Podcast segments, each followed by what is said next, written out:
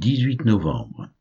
Exode 25, Psaume 69, Acte 14. Exode chapitre 25. L'Éternel parla à Moïse et dit, Parle aux enfants d'Israël, qu'ils m'apportent une offrande. Vous la recevrez pour moi de tout homme qui la fera de bon cœur. Voici ce que vous recevrez d'eux en offrande. De l'or, de l'argent et de l'airain, des étoffes teintes en bleu, en pourpre, en cramoisi, du fin lin et du poil de chèvre, des peaux de bélier teintes en rouge et des peaux de dauphin, du bois d'acacia, de l'huile pour le chandelier, des aromates pour l'huile d'onction et pour le parfum odoriférant, des pierres d'onyx et d'autres pierres pour la garniture de l'éphode et du pectoral. Ils me feront un sanctuaire et j'habiterai au milieu d'eux. Vous ferez le tabernacle et tous ses ustensiles, d'après le modèle que je vais te montrer.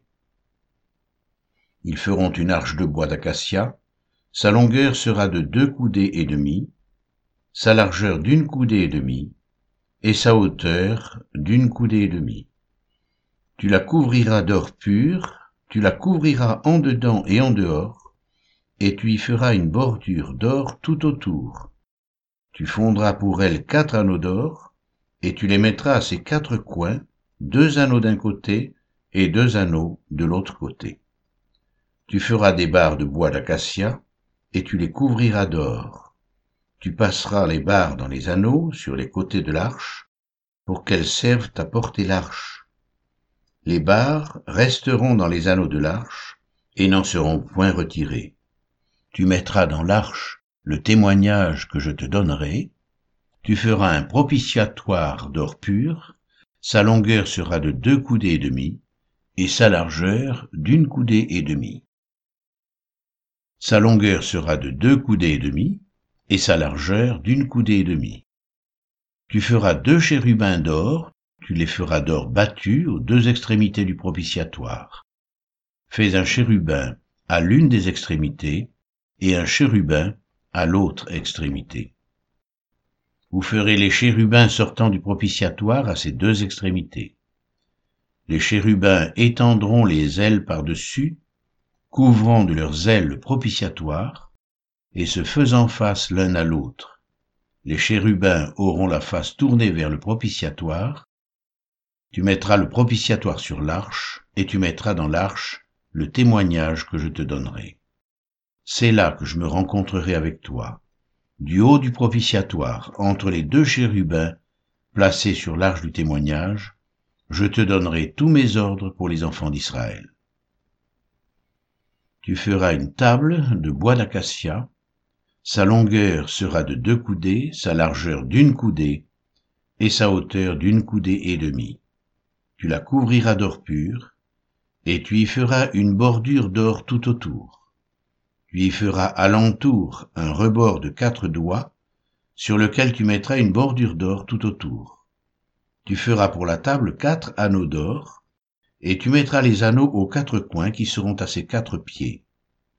Les anneaux seront près du rebord, et recevront les barres pour porter la table.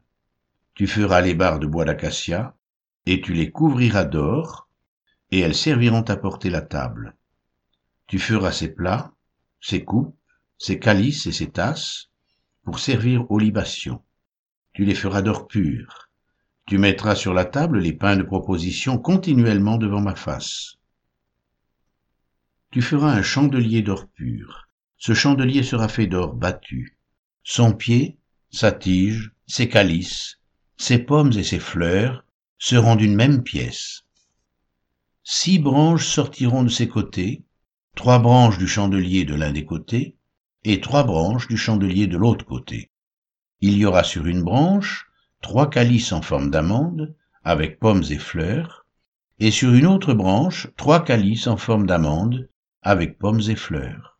Il en sera de même pour les six branches sortant du chandelier.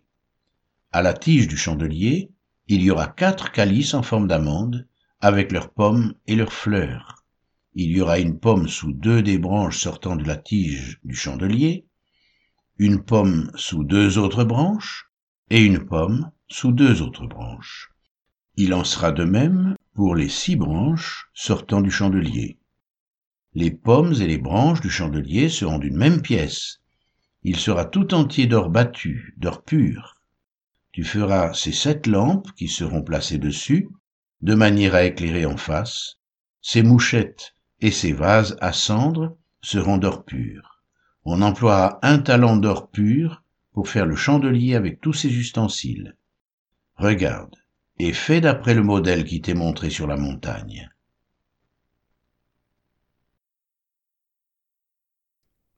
Psaume 69 Au chef des chantres sur les lys de David.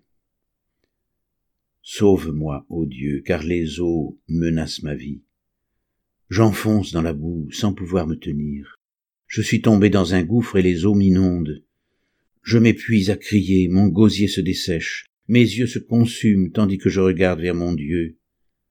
Ils sont plus nombreux que les cheveux de ma tête, ceux qui me haïssent sans cause. Ils sont puissants, ceux qui veulent me perdre, qui sont à tort mes ennemis. Ce que je n'ai pas dérobé, il faut que je le restitue.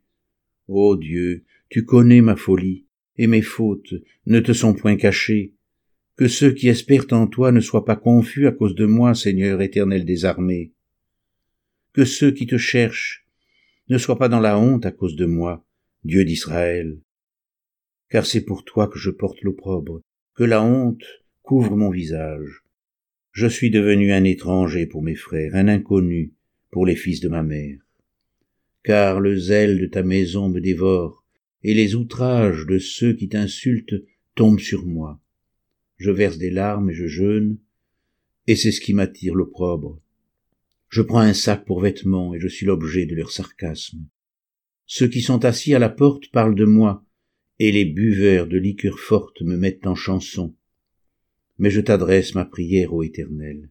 Que ce soit le temps favorable, ô Dieu, par ta grande bonté. Réponds-moi en m'assurant ton secours. Retire-moi de la boue, et que je n'enfonce plus. Que je sois délivré de mes ennemis et du gouffre. Que les flots ne m'inondent plus que l'abîme ne m'engloutisse pas, et que la fosse ne se ferme pas sur moi. Exauce-moi, Éternel, car ta bonté est immense. Dans tes grandes compassions, tourne vers moi les regards, et ne cache pas ta face à ton serviteur. Puisque je suis dans la détresse, hâte-toi de m'exaucer. Approche-toi de mon âme, délivre-la. Sauve-moi, à cause de mes ennemis. Tu connais mon opprobre, ma honte, mon ignominie. Tous mes adversaires sont devant toi. L'opprobre me brise le cœur, et je suis malade. J'attends de la pitié, mais en vain, des consolateurs, et je n'en trouve aucun. Ils mettent du fiel dans ma nourriture, et pour apaiser ma soif, ils m'abreuvent de vinaigre. Que leur table soit pour eux un piège, et un filet au sein de leur sécurité. Que leurs yeux s'obscurcissent et ne voient plus, et fais continuellement chanceler leurs reins répands sur eux ta colère, et que ton ardente fureur les atteigne, que leur demeure soit dévastée, qu'il n'y ait plus d'habitants dans leurs tentes, car ils persécutent celui que tu frappes, ils racontent les souffrances de ceux que tu blesses, ajoute des iniquités à leurs iniquités, et qu'ils n'aient point part à ta miséricorde, qu'ils soient effacés du livre de vie, et qu'ils ne soient point inscrits avec les justes. Moi je suis malheureux et souffrant. Ô Dieu, que ton secours me relève. Je célébrerai le nom de Dieu par des cantiques, je l'exalterai par des louanges. Cela est agréable à l'Éternel, plus qu'un taureau avec des cornes et des sabots. Les malheureux le voient et se réjouissent. Vous qui cherchez Dieu, que votre cœur vive, car l'Éternel écoute les pauvres, et il ne méprise point ses captifs. Que les cieux et la terre le célèbrent, les mers et tout ce qui s'y meut, car Dieu sauvera Sion et bâtira les villes de Juda. On s'y établira, et l'on en prendra possession. La postérité de ses serviteurs en fera son héritage, et ceux qui aiment son nom y auront leur demeure.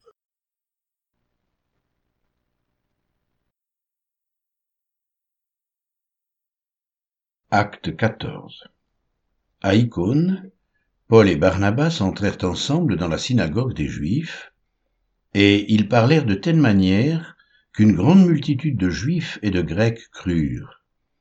Mais ceux des Juifs qui ne crurent point excitèrent et aigrirent les esprits des païens contre les frères.